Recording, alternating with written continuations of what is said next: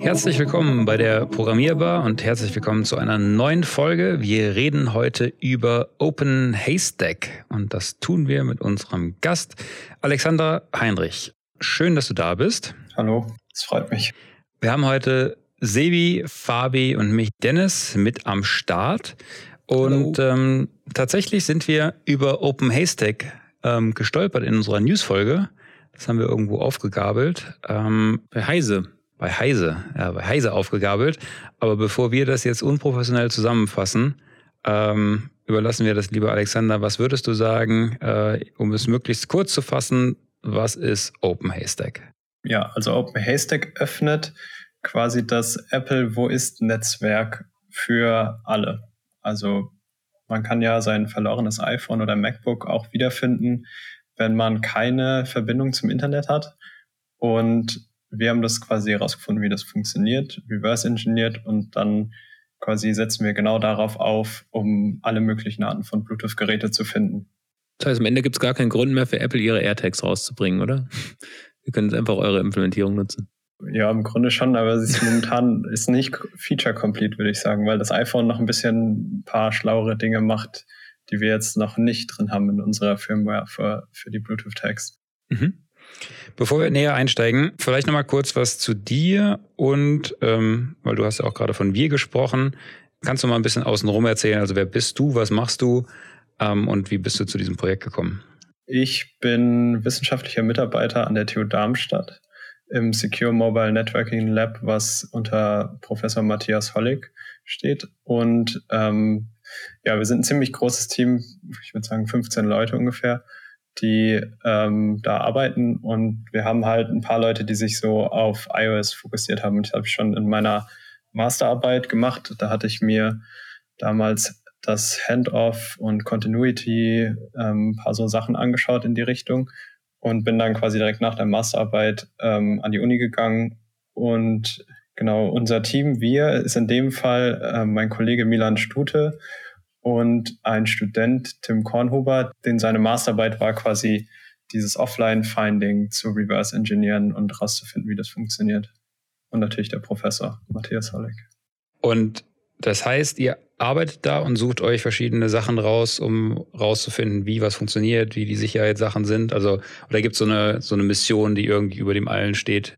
Ja, also wir haben verschiedene Missionen. Das ist immer äh, abhängig von davon, welchem Projekt quasi Mitarbeiter unterstellt sind. Also wir haben zum Beispiel arbeiten wir mit Athene zusammen und Emergent City. Das sind quasi zwei, die zwei großen Projekte, wo bei uns die Mitarbeiter drin sind. Und da gibt es dann so Missionen wie zum Beispiel Urban Security und Smart City Security. Und ähm, in so Missionen fallen dann quasi auch unsere Themen so ein bisschen rein, weil so mit Lokalisierung das zu tun hat und ja, wir halt die Sicherheit von quasi bestehenden Systemen untersuchen. Und das heißt auch bei dem Ansatz jetzt für Open Haystack ging es jetzt gar nicht darum, ihr wolltet jetzt irgendwie einen Konkurrent, eben wie ich es ja am Anfang scherzhaft meinte, für die AirTags implementieren, sondern da ging es wirklich darum, wahrscheinlich dieses Wo ist Protokoll ähm, ja nach seinen Sicherheitskonformität im Endeffekt zu untersuchen. Also einfach zu gucken, gibt es da Sicherheitslücken oder was, was war sozusagen die Ursprungsidee dahinter, als ihr das Projekt angefangen habt? Also Apple sagt ja ganz groß, als sie das vorgestellt haben zur WWDC 2019, haben die gesagt, okay, wir haben hier eine Möglichkeit, damit kann äh, verlorene MacBooks wiedergefunden werden, obwohl die keine Verbindung zum Internet haben.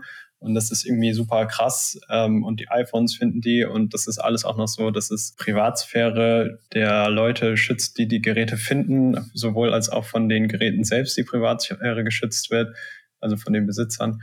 Und dass das alles auch noch Ende zu Ende verschlüsselt ist. Und das sind natürlich richtig große so Annahmen, die die da ja treffen. Und dann haben wir halt gedacht, okay, dann müssen wir das uns eigentlich anschauen, ob das überhaupt stimmt, was die da sagen. Und stimmt es?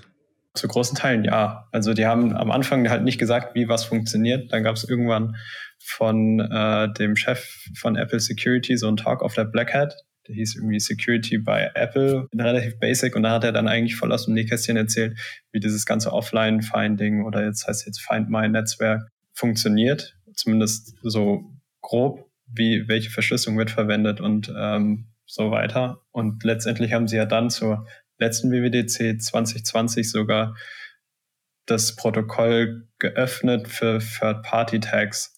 Aber das ist quasi jetzt immer noch nicht live, sondern in so einer Beta-Phase. Und unsere Idee wäre zwar halt mit OpenHaystack, dass wir jetzt OpenHaystack rausbringen und quasi Third-Party-Tags erlauben, bevor Apple Third-Party-Tags offiziell erlaubt. Krass. Und aber vielleicht kannst du mal kurz erklären, wie, wie, wie ist denn das Grundprinzip von dem Find My oder wo ist Netzwerk? Also wie funktioniert es denn, wenn die Devices kein Internet haben? Also ganz High Level erstmal. Also im Grunde wird jedes Gerät einfach mal initialisiert mit einem Schlüssel. Von diesem Schlüssel lassen sich dann weitere Schlüssel ableiten und die werden alle 15 Minuten geändert.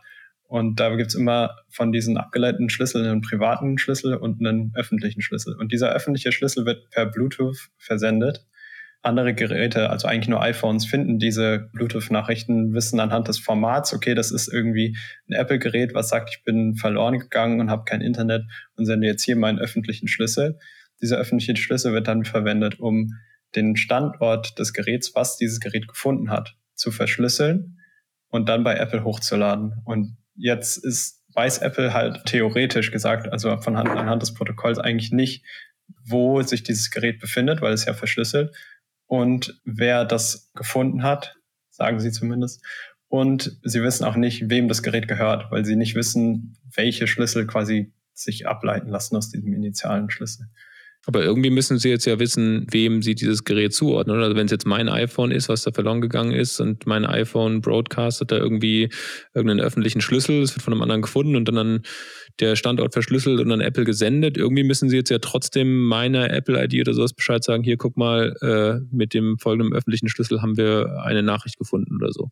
Äh, das funktioniert quasi andersrum. Du, wenn du dein iPhone suchst, dann gehst du auf diese Find My App und die Find My App hat halt quasi alle Schlüssel, die alle deine Geräte aussenden, gespeichert.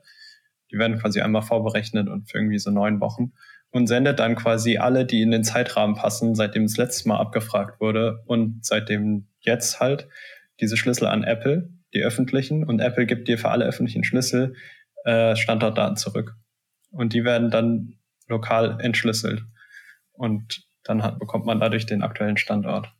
Ja. Mhm.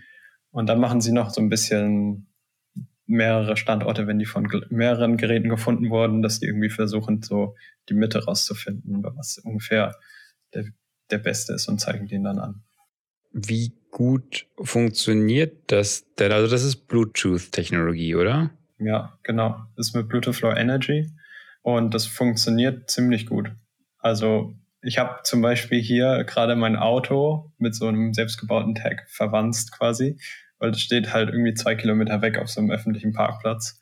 Und es sendet halt seit einer Woche konstant seinen Standort quasi an mich mit OpenHaystack. Einfach nur, weil andere iPhones in der Nähe sind oder andere iOS-Geräte. Genau. Also die iOS-Geräte sammeln immer Standorte. Also das heißt, die senden jetzt nicht sofort. Das heißt, es ist immer zeitverzögert. Aber sobald irgendjemand vorbeigeht, wie ist die Zeitverzögerung ungefähr so? Hast du da Erfahrungswerte? Also wir haben in unserem Paper haben wir eine durchschnittliche Zeitverzögerung von 26 Minuten von wann das Gerät zum ersten Mal gefunden wurde und wann das hochgeladen wird. Also das ist quasi unter allen Reports, die wir haben, der Median. Aber im Schnitt kriegst du eigentlich vorher einen Standortfix. Das dauert, ich würde mal sagen, so im Schnitt 15 Minuten mhm. Verzögerung. Ja. Und welche Reichweite haben die Dinger? Also ähm, wie genau, wie, wie nah muss man mit einem iPhone kommen, um so einen Tag dann erkennen zu können? Schwierig zu sagen. Diese Reichweite ist teilweise ziemlich groß.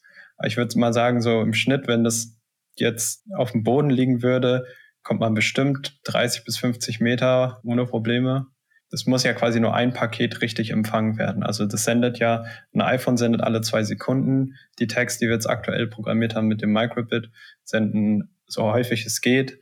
Und da muss ja nur eins dieser Pakete irgendwann mal ankommen an einem Gerät. Und das ist, glaube ich, relativ wahrscheinlich. Das ist ein bisschen auch das Prinzip von der Corona-Warn-App.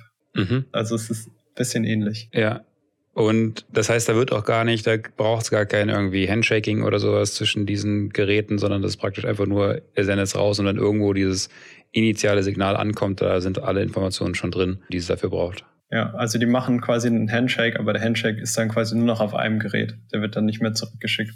Mhm. Und wie groß muss die Hardware sein? Also wenn ich das äh, auf GitHub richtig sehe, so ein, so ein ZIP-Chip, den ihr da neben dem MacBook liegen habt, Das kann man aber kleiner machen, also oder beziehungsweise das ist vielleicht so ungefähr halbe Kreditkartengröße oder sowas. Liegt sowas in deinem Auto? Das, was in meinem Auto liegt, ist momentan genau das gleiche, was wir auf GitHub ganz unten haben. Das ist ein BBC Microbit. Äh, die sind relativ groß, ungefähr so, ja, wie du sagst, halbe Kreditkartengröße. Das Problem ist, die haben halt keine Stromversorgung. Das heißt, du musst noch irgendwie entweder ein Kabel dran löten oder mit USB einer Powerbank dem Strom geben. Dann wird's halt relativ groß.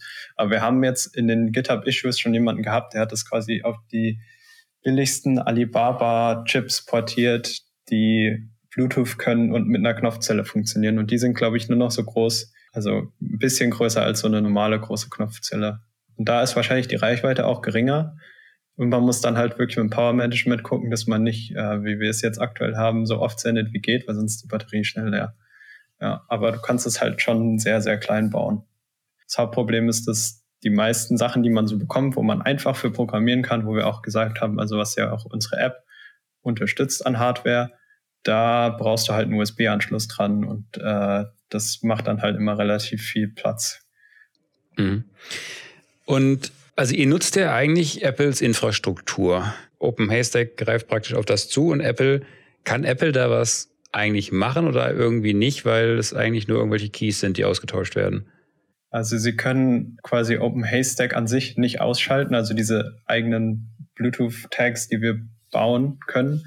Das kann man, glaube ich, nicht deaktivieren. Da müssten sie irgendwie ihr Bluetooth-Format ändern, ähm, was dann iOS-Update erzwingen würde, was wiederum zur Folge hätte, dass irgendwie andere Geräte nicht mehr gefunden werden, die nicht geupdatet werden. Und dann hat man halt ganz schnell irgendwie so Probleme mit Abwärtskompatibilität. Das wahrscheinlich nicht. Was sie machen können, ist natürlich, dass sie die, die App quasi versuchen abzuschalten, weil damit wir diese verschlüsselten Standarddaten von Apple runterladen können, haben wir so ein Plugin in Apple Mail programmiert. Das ist eigentlich schon ein bisschen wild von, wie das funktioniert. Aber ohne das geht's quasi nicht. Das heißt, wenn Sie Apple Mail abändern würden, so dass das diese Plugins nicht mehr unterstützt, zum Beispiel, oder dass ähm, Apple Mail andere Zugriffe hat, zum Beispiel nicht mehr auf den Apple-Account zugreifen kann, weil das ist das, was unser Plugin halt nutzt, dann würde es nicht mehr funktionieren. Zumindest nicht, wenn man diese System Integrity Protection angeschaltet hat.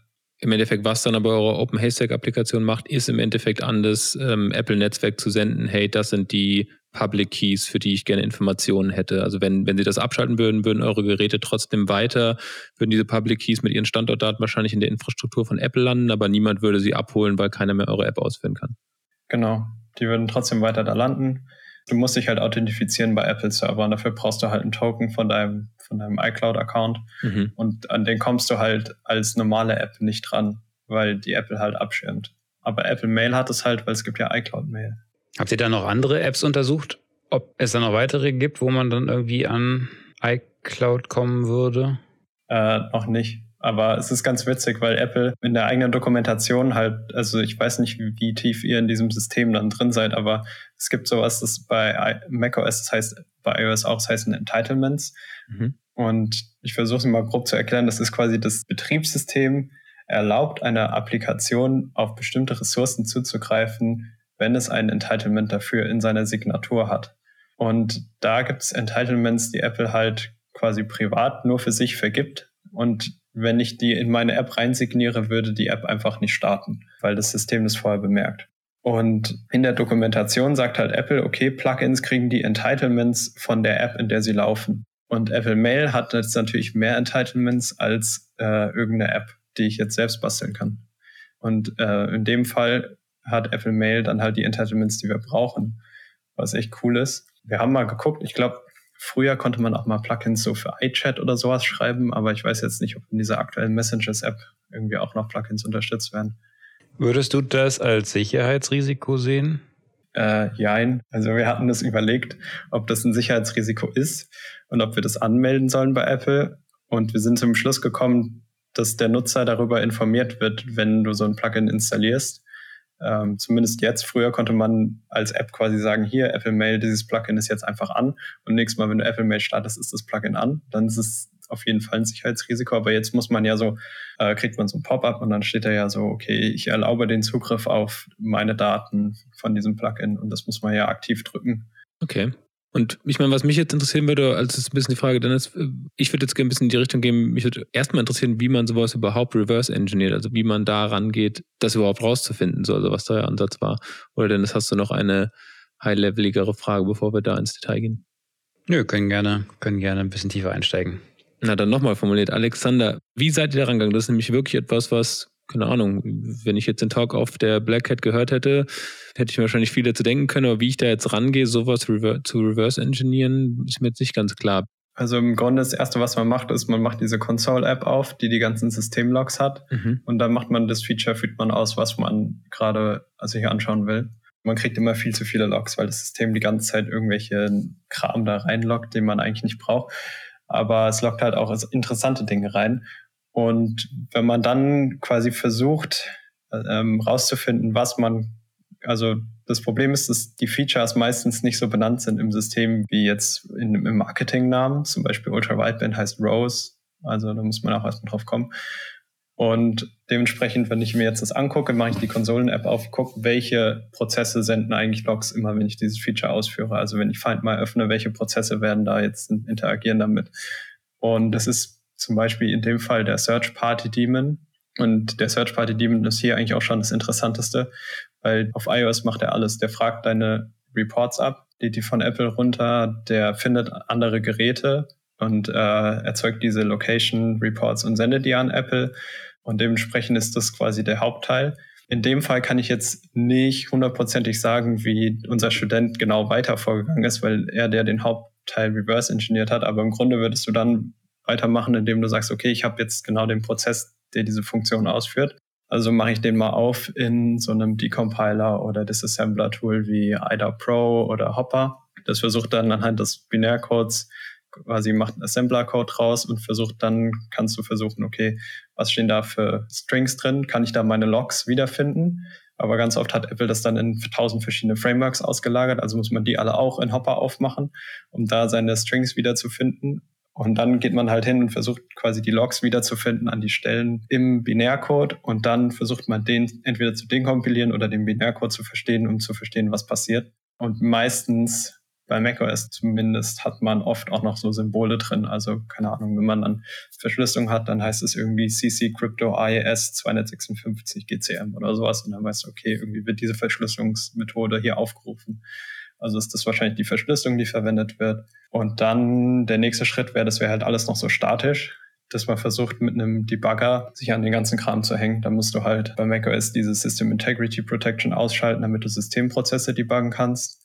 Dann versuchst du dich daran zu hängen und versuchst halt an diese Methoden, wo, die man vorher mal so angeguckt hat, einen Breakpoint zu setzen, zu gucken, okay, was sind die Argumente, die reinkommen, was ist die Sachen, die rausgehen. Ähm, kann ich irgendwie rausfinden, wie jetzt zum Beispiel bei einer Verschlüsselung, welche Teile werden verschlüsselt, welche nicht und was für Pakete werden zusammengebaut. Ich hänge gedanklich gerade hinterher, wie komme ich denn überhaupt an den Source Code dran, um die Breakpoints zu erzeugen? Ja, du setzt die nicht im Source Code, du setzt die quasi in der Binärdatei ah, also okay. an, mhm. an, eine fixe Adresse mhm. zum Beispiel. Ja. Also man hat den Source Code nicht, aber du kannst halt trotzdem genauso Breakpoints setzen. Ja klar, macht Sinn. Genau. Ähm, und cool, was ein bisschen sichtbarer ist, würde ich sagen, ist, wenn du dir halt die Netzwerkkommunikation anschaust. Wir wissen ja, dass hier was auf, auf Apple Server hoch und runter geladen wird. Also kann man quasi versuchen, das mitzuschneiden mit so einem Proxy. Es gibt ja Charles Proxy oder äh, Proxyman. Das sind so Tools, die man da gut verwenden kann. Wireshark und sowas, glaube ich, ist das auch selber Richtung Wireshark? Genau, Wireshark auch. Ähm, da ist das Problem, dass du halt äh, nicht die Verschlüsselung automatisch deaktiviert kriegst, also bei so HTTPS und so mhm. Zugriffen. Ähm, ja, aber du brauchst halt irgendwann, ähm, musst du dir entweder Certificate Pinning rauspatchen am Mac, dann wird's halt irgendwie eklig. Da kann man dann so Tools wie Frida benutzen. Also ich kann jetzt hier einfach tausend Tools aufzählen, die man irgendwie für so Sachen benutzen kann. Oder bei einem gejailbreakten iPhone kann man sich so SSL Kill Switch runterladen, dann macht man SSL quasi einfach aus. Und dadurch kriegst du dann halt die wirkliche Netzwerkkommunikation, kannst dir angucken, was wird hinterher gesendet. Ja, und bei Bluetooth kann man dann mit dem Packet-Logger, Bluetooth-Nachrichten mitschneiden. Genau, das wollte ich jetzt auch gerade noch fragen. So wäre jetzt wahrscheinlich mein erster Ansatz gewesen, wenn ich weiß, wird irgendwelche Bluetooth-Nachrichten da geschickt, erstmal zu gucken, was wird denn da geschickt. Ja, genau. Weil die sind wahrscheinlich ja, un, also die Nachricht an sich ist unverschlüsselt wahrscheinlich, aber der Inhalt ist verschlüsselt. Ja, vollkommen richtig. Die Nachricht an sich ist unverschlüsselt. Also in dem Fall sind die ja komplett unverschlüsselt, weil es ja ein öffentlicher Schlüssel ist, der versendet wird. Ja. Und wie lang, weißt du, hast du irgendwelche Daten, wie lange hat der Tim, Tim Kornhuber war das, der, das, der die ja. geschrieben hat, ne? Wie lange hat der daran gesessen und das zu reverse engineeren? Also was, am Ende, ich kann mir auch gut vorstellen, in dem Fall war es ja jetzt irgendwie, hat es gut funktioniert. Also zwei Fragen. Erstens, wie lange hat er dafür gebraucht? Und zweitens, wie häufig macht ihr sowas, ohne dass ein Ergebnis bei rauskommt? Also der Tim hat angefangen direkt zur ersten macOS Beta und hat seine Thesis, glaube ich, abgegeben März letztes Jahr vielleicht, von einem Jahr. Mhm. Das könnte es schon sein. Vielleicht aber auch ein bisschen später. Also es hat gut neun Monate, würde ich sagen, gedauert, die meisten Sachen rauszufinden. Bis wir daraus jetzt ein Paper gemacht haben, Open Haystack dazu entwickelt haben, das alles veröffentlicht haben, haben wir ja jetzt fast, also weit über ein Jahr. Es dauert, aber so, es kommt auch mit dazu, so Paper veröffentlichen dauert auch einfach an sich lang. Ähm, das heißt, man hat die Ergebnisse eigentlich schon vorher. Und die Success-Rate Gut, ich glaube, wir haben eigentlich alles, was wir uns angeguckt haben, bis jetzt konnten wir auch irgendwas zu veröffentlichen. Es ist dann halt immer so die Frage, wie man das quasi framed. Also ähm, wir haben jetzt ein Paper, was halt über meine Masterarbeit noch ging und wo auch noch ein Bachelorstudent mitgeschrieben hat, wo wir dieses Wi-Fi-Password-Sharing uns angeguckt haben, dann Handoff und Universal Clipboard. Das wird demnächst veröffentlicht. Dann hatten wir vor Ewigkeiten, da war ich noch Student, äh, haben wir AirDrop reverse engineert und dann wird darüber auch ein Paper veröffentlicht und da gibt es auch ein Tool zu, das AirDrop quasi auf Linux laufbar macht. Million-Dollar-Idee, wenn das auf Android geht. Ja, das Problem ist halt, dass Apple da so einen eigenen Wi-Fi-Stack drüber hat, der echt schwierig ist, irgendwo zum Laufen zu bekommen. Krass, also sozusagen, eigentlich kommt jedes Mal irgendwie schon was bei raus. Nicht, dass man am Ende sagt, boah, keine Ahnung, hier stoßt, beißt man auf Granit so und da geht es nicht weiter. Ja, bis jetzt sind wir eigentlich immer weitergekommen. Wir sind gerade noch an der Sache dran, wo ich jetzt halt nicht so viel sagen kann, aber ähm, da ist, also es ist eine neueres, neuere Funktion und da merkt man schon einfach, wie viel Schranken Apple da eingebaut hat, dass man da nicht schnell zu Ergebnissen kommt. Also es, das ist, glaube ich, bis jetzt das Härteste, wo wir dran sind. Ja, mal gucken, wie lange das dauert.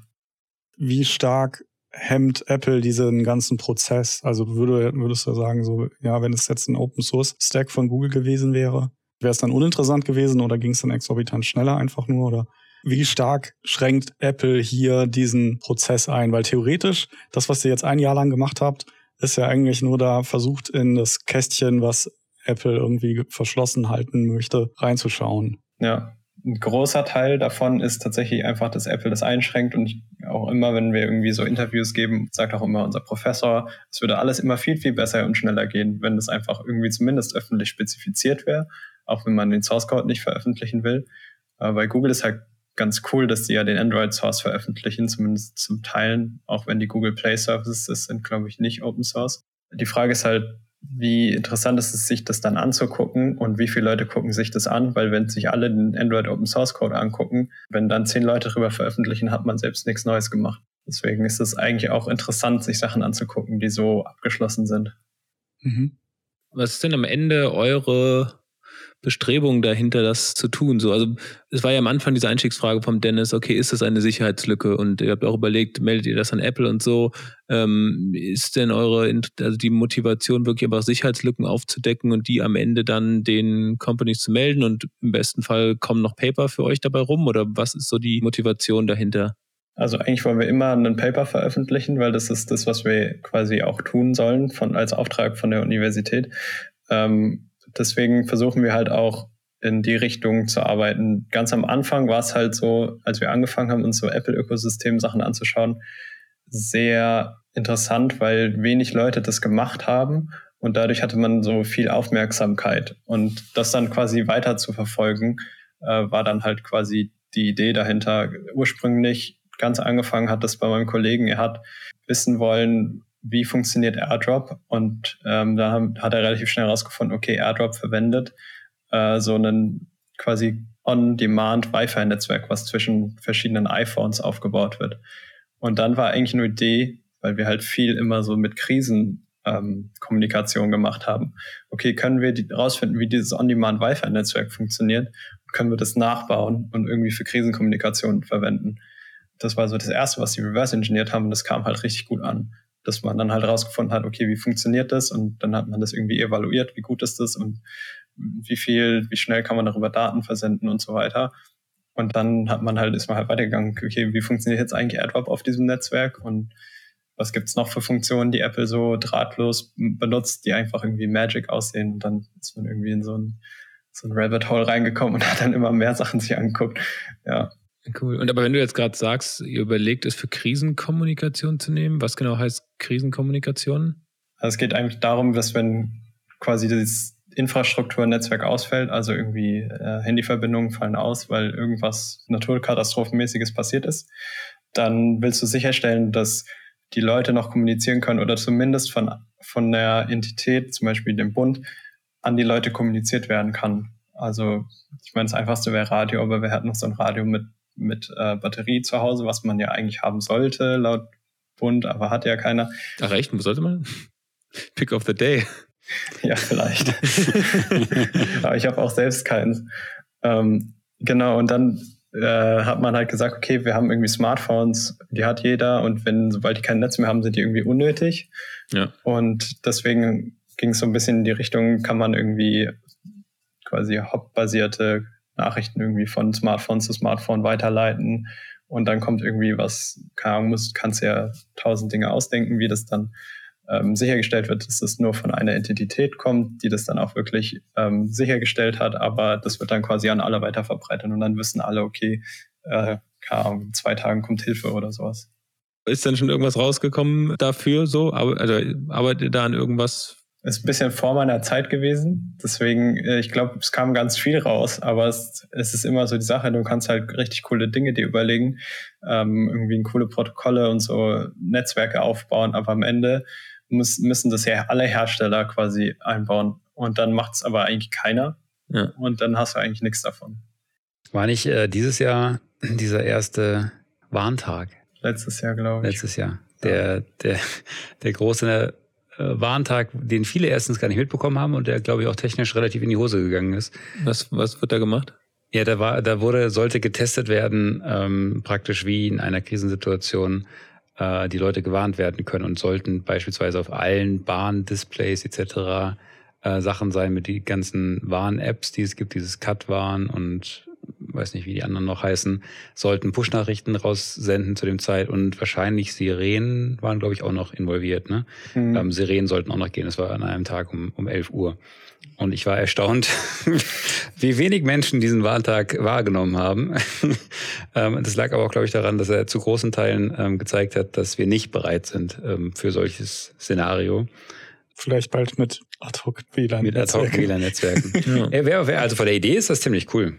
Ja, aber wir haben dann halt nie quasi, wir haben das nicht weiterverfolgt, also zumindest diesen also AWDL, Ad-Hoc-Netzwerke von Apple zu benutzen, um irgendwie Krisenkommunikation zu machen weil die halt nur auf Apple-Geräten funktionieren und man das halt dann auf das auf Android zu bringen, war halt mega kompliziert. Aber es gibt mittlerweile einen offenen Standard, den auch eigene, einige Android-Phones mittlerweile unterstützen, den Apple auch mitentwickelt hat. Ähm, und wenn Apple jetzt endlich mal auch auf den Standard gehen würde, anstatt immer noch das eigene zu verwenden, weil zum Beispiel im, im Betriebssystem sind schon Quellcode-Dateien für diesen offenen Standard drin, ähm, dann könnte man mal wieder in die Richtung gehen und was versuchen zu machen.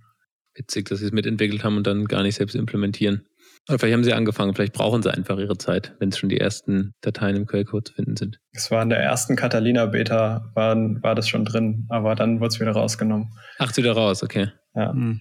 Das geht doch in diese, diese Richtung, diese Mesh-Netzwerke, oder? Da gibt es auch Public APIs, meine ich, von Apple zu, oder? Zumindest dieses Multi-Peer-Connectivity-Ding. Ja, genau, das baut genau darauf auf. Ja. Das benutzt es einfach unten drunter. Welchen, den, den Open-Standard jetzt oder den eigens? Äh, den Apple-eigenen, den kannst du als App-Entwickler auch benutzen, ja, mit diesem Multi-Peer Connectivity Framework.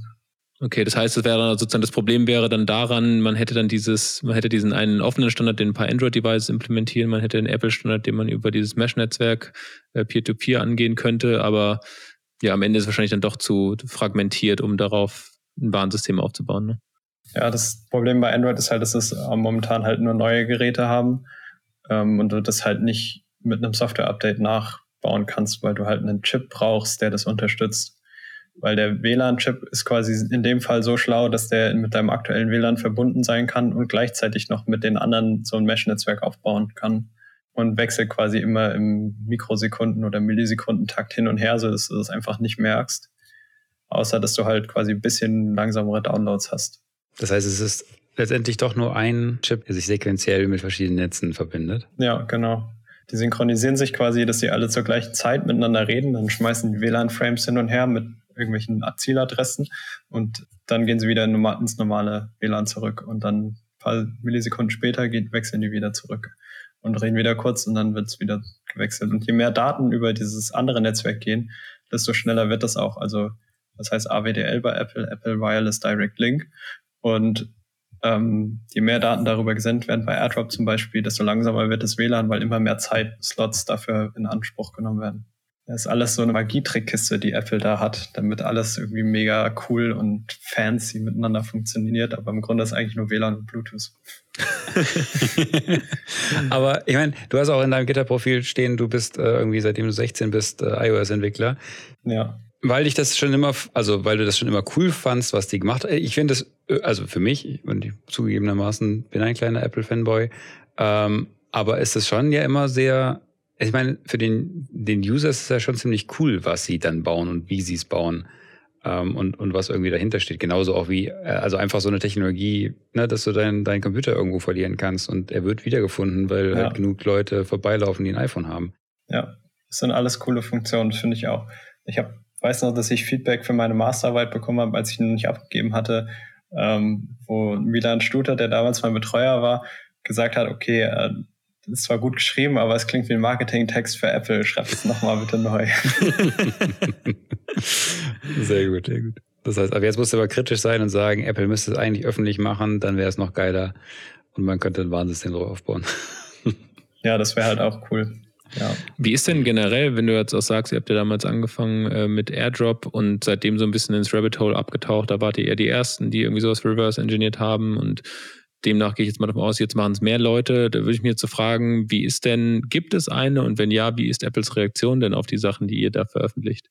Hm, gemischt. Also das ist so, wenn du ähm, eine Sicherheitslücke findest, dann hast du so eine E-Mail-Adresse bei Apple. Ich glaube, productsecurity at apple.com und da schickt man es dann hin. So wie jetzt wir bei dem Offline-Finding hatten wir eine Sicherheitslücke gefunden, dass du auf dem Mac jede App, die quasi keine Sandbox hat, konnte diese ganzen privaten Schlüssel abgreifen und dann so die Location-Daten von Apple runterladen. Das wurde dann mit 10.15.7 gefixt. Und du schickst halt eine E-Mail an, an, diese E-Mail-Adresse und dann kommt erstmal so eine automatische Antwort, danke ist angekommen. Dann kommt irgendwann nochmal eine persönliche Antwort von einem Typ, wo man aber immer nur seinen Vornamen bekommt. Also man weiß nie genau, mit wem man eigentlich schreibt. Und ähm, der sagt einem dann, ja, okay, wir gucken uns das an, aber wir geben keine Status-Updates. Aber da du ja Status-Updates haben willst, schreibst du den irgendwie nach vier Wochen oder so nochmal. Ja, wie sieht's aus? Und dann sagen die, okay, wir können es confirmen. Es gibt einen Fehler, aber wir wissen noch nicht, wann wir den, den, den Bugfix quasi releasen. Und dann fragt man irgendwie nochmal nach. Und dann war es bei uns so, 10, 15, 7 war schon released und wir fragen nach und die so, ach so, ja, das haben wir im letzten Update übrigens gemacht. Und wir haben da auch irgendwie eine CVE für euch reserviert äh, gibt uns dann nochmal hier die Daten, damit wir das rechtlich eintragen können. Also wer hat da mitgearbeitet und von welcher Institution seid ihr?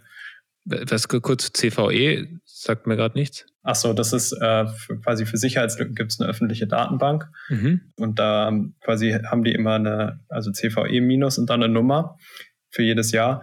Gibt es verschiedene Nummern und hinter jeder Nummer ist quasi eine Sicherheitslücke registriert und die ist quasi öffentlich über alle Hersteller und wenn du irgendwo einen Fehler findest, kann auch bei irgendeiner App sein und du das meldest, dann können die auch quasi eine CVE-Nummer beantragen und da reinschreiben, okay, das ist nicht so detailliert. Also da steht jetzt nicht, der Nutzer konnte, das und das war die Sicherheitslücke, die kann so und so ausgenutzt werden und die haben das gefunden, sondern es ist quasi so, Es gab eine Sicherheitslücke, sie hatte diesen Nachteil, also es konnte man Location-Daten auslesen und die wurde in dem, dem Update behoben und die Leute haben es gefunden. Ja, eure habe ich gerade gefunden.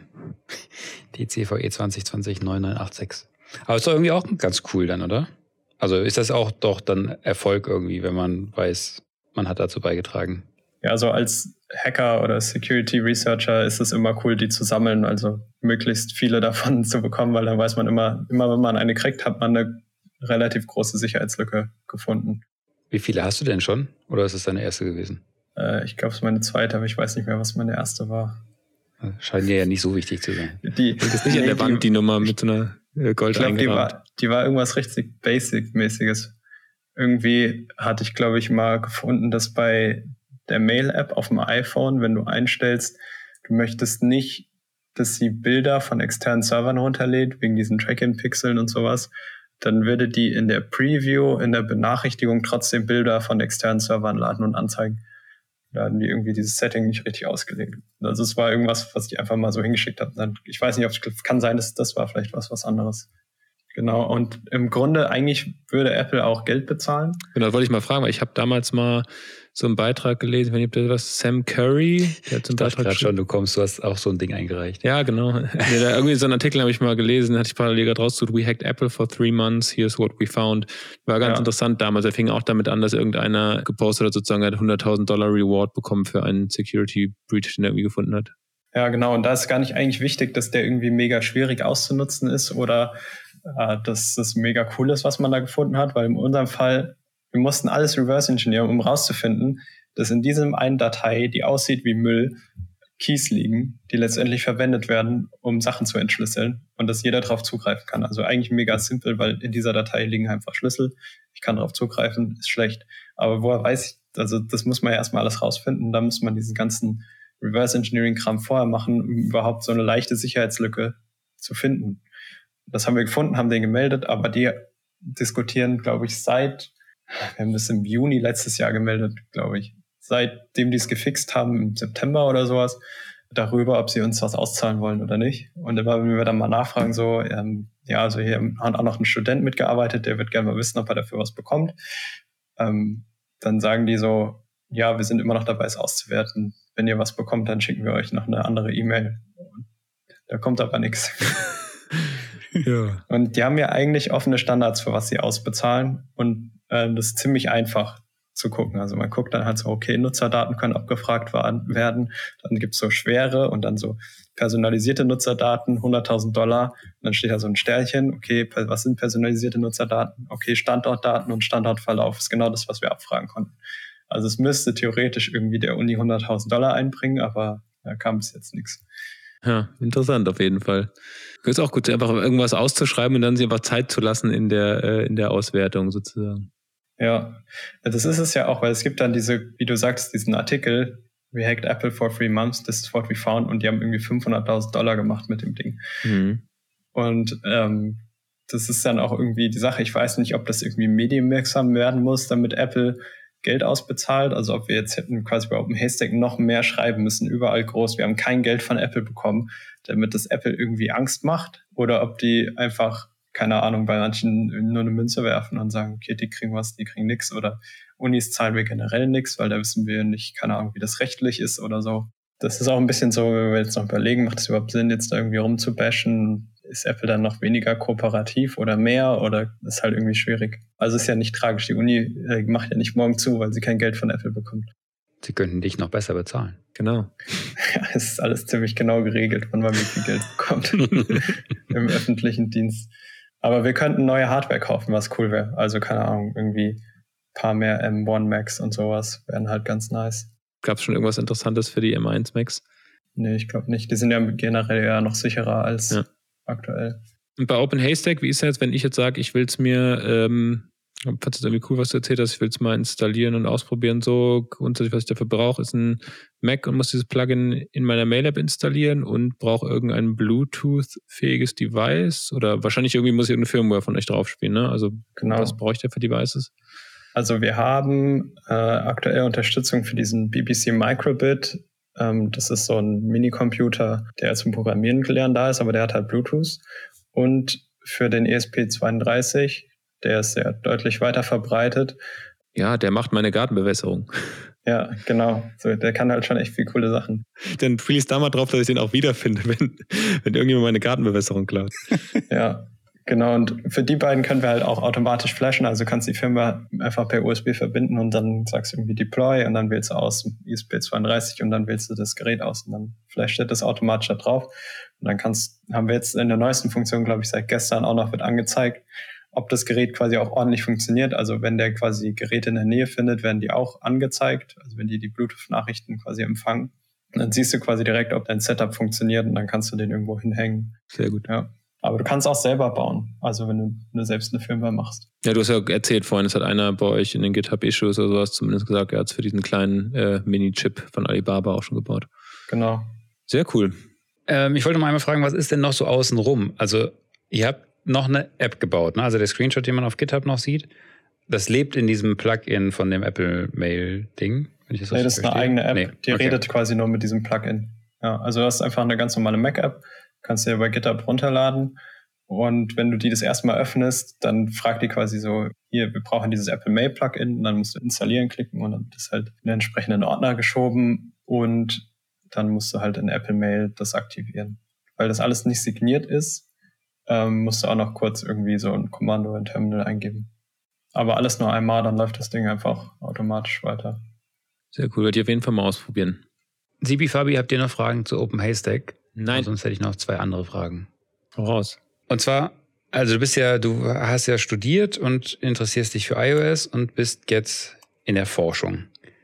Für die Hörer, die vielleicht auch in einem ähnlichen oder vielleicht noch ein bisschen vorher sind, ähm, bist du, weiß nicht, wie ich die Frage richtig stelle, bist du glücklich? Ähm, oder würdest du es wieder machen? Oder würdest du sagen, das ist für die Leute, die das cool finden? Oder wissen die Leute, die dahin wollen, sowieso, ähm, was man machen muss? Willst du das die nächsten 20 Jahre noch weitermachen?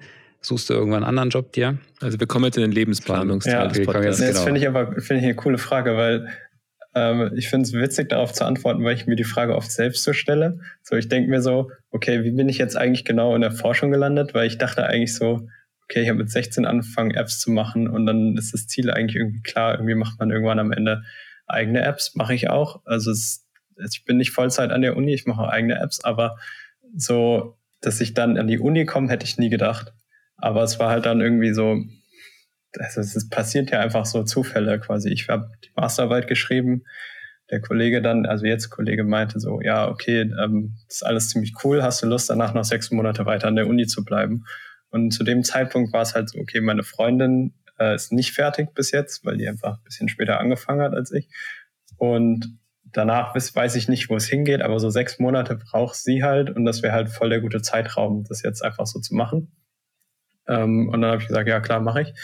Ähm, habe dann anfangs Vollzeit an der Uni gearbeitet und ja, da habe ich noch ein bisschen andere Sachen, auch also auch mit Bluetooth gearbeitet und so, aber ähm, bin dann irgendwann so in dieses Offline-Finding reingerutscht und das wird halt immer, also es ist immer so ein bisschen schwierig, Forschung zu beschreiben, weil es ist so eine Mischung aus Frustration und man ist mega begeistert von dem, was man gerade eigentlich macht. Also man so guckt sich Sachen an und versteht Dinge und denkt man so, boah, so krass, so funktioniert das also, okay, jetzt kann ich das hier irgendwie kurz nachprogrammieren und dann, okay, das funktioniert. Und dann ist man so, so gepusht von der Sache, dass man quasi eigentlich rausfindet, so richtig tief in die Systeme reingeht und dann irgendwie sagt, okay, und wie ist es jetzt eigentlich abgesichert? Okay, was machen die da? Was ist jetzt da sicher? Und das ist eigentlich so, ich finde es mega cool.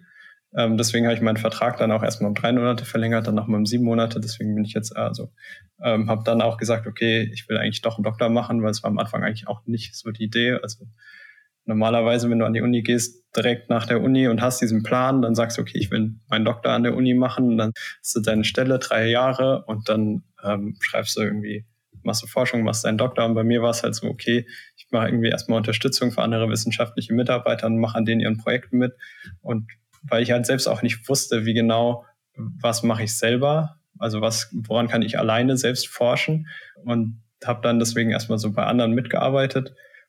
Und dann, aber am Ende hat sich doch irgendwie so themamäßig was ergeben und jetzt finde ich das eigentlich ziemlich cool und würde es auf jeden Fall noch weitermachen. Ja, mal gucken, wie lang, aber kann mir super gut vorstellen, deswegen auch vorhin meine Frage so ein bisschen, die ich, die ich gestellt habe, mit wie hoch ist die Successrate bei diesem Reverse Engineering und so, auch gerade dieser Forschung, weil ich kann mir super gut vorstellen, dieser Grad, dieser Anfang des Reverse Engineerings, wenn man da irgendwie sich Protokolle sich arbeitet am Anfang überhaupt nichts versteht, stelle ich mir nämlich super frustrierend vor. So, und wenn ich dann irgendwie 90 Prozent der Fälle noch nicht mal was rausfinde und diesen Reward am Ende nicht habe, äh, dann stelle ich mir erst recht frustrierend vor. Aber man kann sich, glaube ich, jeder, der äh, entwickelt und so, kann sich auf jeden Fall sehr gut vorstellen, wie das Gefühl ist, wenn man das dann irgendwie rausfindet nach äh, so langem äh, Forschen und so, ja. kann ich mir wirklich sehr rewarding vorstellen. Das ist ein bisschen, wie man richtig hart die ganze Zeit am Bug suchen ist ja. in seinem eigenen Code und die dann irgendwann findet. Ja. Also wie das kennen wir, oder? Genau. Nur, dass er nicht über Monate sucht. Ja, nee, Monate nicht, aber wir hatten auch schon Sessions, also Sevi, ich erinnere mich, wo wir mal ein paar Tage an Bugs gesessen haben. Der Memory. Leak, mhm. das war, glaube ich, der letzte, an dem wir zusammen sehr lang gesessen haben. Äh, ja, es ist sehr mhm. rewarding, wenn man es dann geschafft hat, aber die vier Tage davor verflucht man seinen Job und will kündigen. Ja, genau. Ja, auf jeden Fall. Und man hat, also ich habe immer so, das ist aber, glaube ich, komplett normal, dass man so Phasen hat, wo man komplett lost ist, weil man gerade nicht weiß, was man als nächstes machen soll. Das ist halt das, wo man sich ja auch quasi in der Forschung man muss sich selbst, also man ist nicht so, gerade in der Informatik kriegen wir nicht so ein Projekt vorgesetzt. Hier, das ist dein Doktorprojekt, du machst es jetzt drei Jahre und dann ähm, schreibst du es am Ende zusammen und dann kriegst du deinen Doktor, sondern du musst dir quasi deine Ideen selber irgendwo rausziehen. Und das kann ich eigentlich so bei Apps ziemlich gut, weil das mache ich halt schon voll lang und das konnte ich halt in der Forschung am Anfang nicht so gut. Das heißt, ich wusste nicht so, okay, was macht jetzt Sinn, was ich mache, was mache ich jetzt hier noch für dieses Projekt, an dem ich irgendwie angefangen habe, welche Richtung soll es weitergehen. Ähm, und dann ist man so ein bisschen verloren und weiß eigentlich nicht genau, ob das alles noch Sinn macht, was man hier tut, oder ob das kompletter Müll ist. Ja, und ähm, am Ende geht's schon, aber dafür ist es auch gut, dass man halt ein großes Team hat mit Kollegen, wo man dann mit denen reden kann und sagen kann, hier, ich habe keine Ahnung, was ich jetzt hier weitermachen soll. Hm. Ist auf jeden Fall eine andere Art des Arbeitens, glaube ich. Aber ja. auch interessant. Cool. Dann ähm, würde ich sagen, vielen Dank schon mal an der Stelle. Hattest du nicht zwei Und Fragen? Ich habe doch ganz viele in einer Frage versteckt. Ah, okay. Ja, ich glaube auch. ich kann es nur empfehlen, wenn man diese Möglichkeit bekommt, irgendwie von einem Professor oder von irgendwem anders an der Uni, das mal auszuprobieren für ein halbes Jahr, das einfach zu machen, weil das geht eigentlich nicht viel verloren, wenn man das ein halbes Jahr mal macht. Ich habe auch einen, einen Freund von mir, hat genau gleichzeitig mit mir angefangen hat, aber dann nach dem halben Jahr halt aufgehört, weil es nichts für ihn ist. Ist hm. ja auch okay. Ja. Darf ich nach deiner Masternote fragen? Äh, Gesamtnote oder nur die Arbeit? Gesamtnote. Ich glaube 1, 3, 2 oder so. Ja. Bist du zufrieden jetzt, Dennis? Ich bin zufrieden. Bestätigt mein, meine Vermutung. ja, es geht besser. das, das, war die das, Vermutung. Das dachte ich nämlich auch. Ja. ja. Nee, ich bin, bin nicht so mega krass gut gewesen in der Uni. Aber also gerade im Bachelor war ich auch nicht so gut. Das ist aber auch, glaube ich, okay. Also für mich ist eine 1,3 ist äh, sehr gut. Ähm, ich dachte nur, wahrscheinlich sind eher die, also wenn ein Professor wird jetzt einem nicht, der gerade so durch seine Prüfungen durchkommt, äh, wird wahrscheinlich nicht das Bedürfnis haben, mit dem jetzt unbedingt die nächste Forschungsarbeit zusammen zu machen. Also, mhm. ich glaube, es kommt ich, voll auf die Masterarbeit an. Das hm. ist eigentlich das Wichtigste. Okay. Ja. Also quasi vor der Masterarbeit ist eigentlich wichtig, dass du irgendwie schon Kurse bei dem Professor hattest, bei uns zumindest, dass man dann so gucken kann, okay, ähm, wie hat er sich da eigentlich geschlagen? Und ähm, wir sind eigentlich bei uns in der Gruppe nicht so, dass wir irgendwie mega restriktiv sind und immer schlechte Noten vergeben und sowas. Wir versuchen eher eigentlich äh, gute Noten zu vergeben. Das heißt, wenn sich jemand anstrengt, dann kriegt er auch auf jeden Fall eine Eins, irgendwas. Ähm, und wenn man das halt dann sieht, dass irgendwie ein paar Kurse besucht und er hat einen ganz okayen Eindruck gemacht und dann in der Masterarbeit geht diese Person halt auf oder hat irgendwie tausend Ideen, macht eine gute Arbeit, schreibt irgendwie schön zusammen, dann ist das, glaube ich, das Wichtigste eigentlich. Sehr schön. Dann kommen wir noch zu unseren Picks of the Day.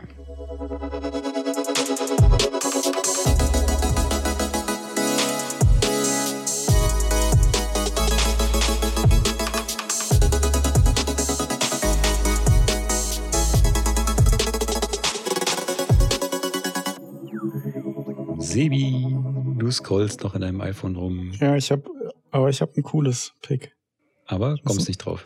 Ähm, und zwar äh, ist das ähm, irgendwas von massivetechnologies.ca. Und zwar haben die eine AI entwickelt, die ähm, der wirfst du eine Tondatei hin, irgendein ähm, Klavierstück oder so und er extrahiert die Noten und generiert ein Video von jemandem, der am Flügel dieses Musikstück in 3D dann spielt. Das heißt, diese AI analysiert, wie man die Finger setzen muss beim Klavierspielen und übersetzt dann eben klassische Pianokonzerte in ein Video und man kann den Fingern dann zuschauen oder dem Herrn am Piano am Crazy. Flügel. Ich hab's und war der erste Schritt auch noch, du kannst alles Mögliche hochladen und der interpretiert das als Piano oder muss es Piano nee, es muss, sein? Also es ist extra für ähm, Klavierstücke. Ja, okay. Also musst dir ja vorstellen, wenn du jetzt halt bei, bei Pixar oder so in irgendeinem Cartoon oder so jemanden hast, der am Klavier sitzt, dann war das halt bisher so, dass Animateure jeden Finger und die ganzen Hand eben von Hand animieren mussten, was da gedrückt wird. Und äh, voll ätzend und auch manchmal nicht so natürlich. Und diese AI übernimmt eben dieses Rigging von diesem Character komplett. Also kann, kann man am Ende wirklich die AI auch dafür nutzen, also ist das schon der Anwendungsfall für eben irgendwie mein Rigging für irgendwelche Animiertes im Film oder wie auch immer? Auch wahrscheinlich alles, was du dir so vorstellen kannst. Mhm. Und haben die das so vorgestellt oder kann ich da selbst das hochladen? Ist das ein. Das darfst du selber rausfinden. Ich habe nur darüber gelesen und war total von dem, von dem Demo-Ding weggeblown. Okay. Also ich finde auch nur, eben sich nur auf der Homepage zu sein, das zu sehen. Na gut, wir können auch einfach ein Bild machen und das einmal gemacht haben. Ne? Ausprobieren wäre schon gut. Ich habe ein Video gesehen, wo sie halt verschiedene Musikstücke einfach ähm, gezeigt haben, wie der, ähm, wie eine Videoaufnahme von jemandem, der das in echt spielt, war auf der linken Seite und dann der Character, der animierte, auf der anderen Seite. Und es war schon beeindruckend, wie ähnlich das ist. Es ist auch krass, wenn du halt auf dem Klavier so, ähm, wo die Hände so übergreifen und, und so, das fand ich, war dann halt identisch zu der Person, die das gespielt hat. In echt. Fand ich cool. Cool. Cool. Ähm, Fertig, das war mein Pick. Ja, und dann leite ich über zu, zu, meinem Pick. Nee, ich wollte nämlich, ich hätte, es wäre schön, wenn ich so selbst hochladen kann. Ich habe auf ähm, TikTok ein Video gefunden, wo ähm, ein klassisches Stück von einer interpretiert wird als Jazzstück und ich finde das total cool, weil man das Original noch so sehr gut raushört und es trotzdem äh, eine ganz andere Version ist. Und die hätte ich da gerne reingeworfen aber das ist wahrscheinlich nicht möglich. Ähm, von daher werde ich trotzdem in die Shownotes einen Link zu diesem Video posten, weil ich es ähm, so cool finde und gebe damit weiter an Fabi. Das war jetzt ein Pick of the Day. Jetzt sind wir schon so weit abgestürzt, dass wir TikTok-Beiträge nehmen, oder was? Warte, also wäre, nur kurze Frage, wusstest du, was der, ja. was der Sebi als Pick of the Day nimmt oder wäre das auch dein Pick of the Day gewesen, wenn der Sebi nichts mit äh, VR und ähm, Musikstücken, die automatisch generiert werden, das ist meine große Leistung äh, des Transfers. Ach so, du hattest eigentlich was ganz anderes. genau, ad hoc auf die Situation eingehen zu können super. und äh, ja, mich anzupassen. Das ist also, ja. da merkt man wirklich einfach dein, also Talent, aber auch wirklich dein Training jetzt über die fast 100 Folgen, die wir schon machen, die du, das ist einfach So, Fabi, was hast du denn mitgebracht? ich ich habe mich auch auf die Situation angepasst, äh, weil wir vorhin das Thema Krisenkommunikation hatten und was mir dann, ähm, ich hatte eigentlich auch einen ganz anderen Pick of the Day, äh, ist mir nochmal ein, das Buch, einer meiner absoluten Lieblingsbücher, was ich gerne mal empfehlen würde, was wahrscheinlich auch schon 90 Prozent kennen, aber äh, Blackout von Mark Ellsberg hat mich irgendwie super extrem daran erinnert, ist ja so ein leichter äh, ja, äh, Technologie-Thriller oder Dystopie, wo es im Endeffekt darum geht, wie sich äh, ganz Europa und die Welt verhält bei einem Stromausfall, der irgendwie als kleiner Stromausfall beginnt und dann immer größer wird, größere Kreise zieht und wie auch Kommunikation und wie sich Gesellschaft verhält in diesem Szenario ist, also ich fand super, super interessant, dieses Buch. Und habe mich sehr, als vorhin, als wir das Thema Krisenkommunikation vorhin hatten, hat es mich total interessiert, weil, glaube ich, auch Mark Ellsberg nach dem Buch auch viel, glaube ich, äh, die Bundesregierung und sowas auch beraten hat, was eben diese Szenarien anging. Und mein Internet ist wieder weg. Ah ja, Alexander, es ist kurz nach vier. Das ist der Zeitpunkt, wo Fabis Internet für circa 30 bis 90 Sekunden ausfällt. Aber ähm, interessant. Ich würde sagen, wir können einfach vielleicht gleich übergehen zu deinem Pick of the Day, Alexander. Was hast du uns denn mitgebracht? Ja, erstmal würde ich sagen, den von Fabi finde ich auch mega gut. Also das Buch fand ich auch wirklich gut. Kann ich auch nur empfehlen. Und wenn du mein TikTok-Video gesehen hättest, fändest du es übrigens auch mega gut, aber das kannst du jetzt gerade noch nicht. Gut, das habe ich ja. noch nicht gesehen, leider. Ja. äh, mein Pick of the Day äh, ist ist mir nichts Besseres eingefallen, aber ich finde es auch einfach cool, ist der ESP32. Fabi würde sich jetzt auch drüber freuen, glaube ich. Schade, aber wir ja. holen ihn gleich noch zur Diskussion dazu. Ja. Genau. Und also ich hatte den noch nie gehabt bis äh, letzte Woche. Und ich finde es mega cool, was man damit machen kann. Sag vielleicht nochmal die, die nicht in dem Gartenbewässerungsgame äh, sind, Stimmt. was das grundsätzlich äh, ist. ESP32 ist einfach auch so ein Development Board. Also, also nee, eigentlich ist es ein Chip, aber du kannst es dir als Development Board holen. Das Teil kann Bluetooth und Wi-Fi. Ähm, bisschen wie ein Raspberry Pi, aber du kannst halt direkt drauf programmieren, irgendwie so Arduino-mäßig auch, aber halt dadurch, dass es irgendwie alle Verbindungskommunikationssachen schon mit drin hat, äh, ist mega interessant. Also man kann halt Open Haystack darauf realisieren, was wir gemacht haben. Ich habe aber jetzt noch was Cooleres gefunden, was ich unbedingt ausprobieren will. Ähm, Guillermo Rambo an, at underscore inside auf Twitter hat äh, einen Tweet ge gepostet, wie er seine Apple Watch trackt mit so einem ESP32 und quasi sobald du in die Nähe von diesem Teil kommst, leuchtet ein LED-Display. Also das ist quasi nur Proof of Concept, aber was ich mir da alles Cooles vorstellen kann, irgendwie, sobald irgendwie deine Apple Watch in die Nähe von diesem Teil kommt, weil es Bluetooth kann, ähm, kannst du irgendwie, keine Ahnung, Lautsprecher anschalten, Licht anschalten, Kaffeemaschine anschalten und so Dinge. Fände ich eigentlich schon cool, wenn man da so ein bisschen hacky, heimautomatisierungsmäßig unterwegs ist. Gibt es irgendwie sowas wie eine Signalstärke? Also kannst du vielleicht auch, hast du eine Idee von der Entfernung oder ist nur in der, in der Reichweite oder nicht? Nee, also der hat auch ein Video, das können wir vielleicht auch einfach dann posten. Der benutzt schon die Signalstärke. Bluetooth hat eine Signalstärke, die ist nicht so genau, aber sie reicht halt, um rauszufinden, irgendwie, keine Ahnung, näher als ähm, 50 Zentimeter oder sowas. Okay, sehr cool. Das heißt, Fabi könnte. Wenn ich in die Nähe der Gartenbewässerung komme, dann geht sie an. Geht sie aus. Aus. Achso. Okay. Ja, an wäre witziger. Ja. ja. Das, aber ich, um 20 Zentimeter ranzukommen, wenn die Gartenbewässerung an ist und dass sie ausgeht, wäre wiederum auch witzig. Ja. Ja. Na cool. Fantastisch. Dann bleibt uns, glaube ich, nichts anderes, als Alexander dir zu danken dass du die Zeit gefunden hast, ähm, um so kurzfristig mit uns über Open Haystack ähm, zu sprechen, was wir einfach, als wir darüber gelesen haben, super interessant fanden und super spannend fanden, mal zu hören, wie man da vorgeht, warum man das überhaupt macht und, und was da so die Erkenntnisse sind. Ähm, also ja, super cool, dass du dabei warst, super cool, was ihr da gemacht habt. Und ähm, an unsere Hörer, habt eine schöne Zeit. Bis zum nächsten Mal, Fabi, Sebi. Vielen Dank euch beiden, dass ihr auch dabei wart. Danke dir, Dennis. Und, und danke dir, Alexander. Bald. Ja, danke schön. Es hat mega Spaß gemacht. Uns auch. Schön. Bis dann. Bis dann. Tschüss. Ciao.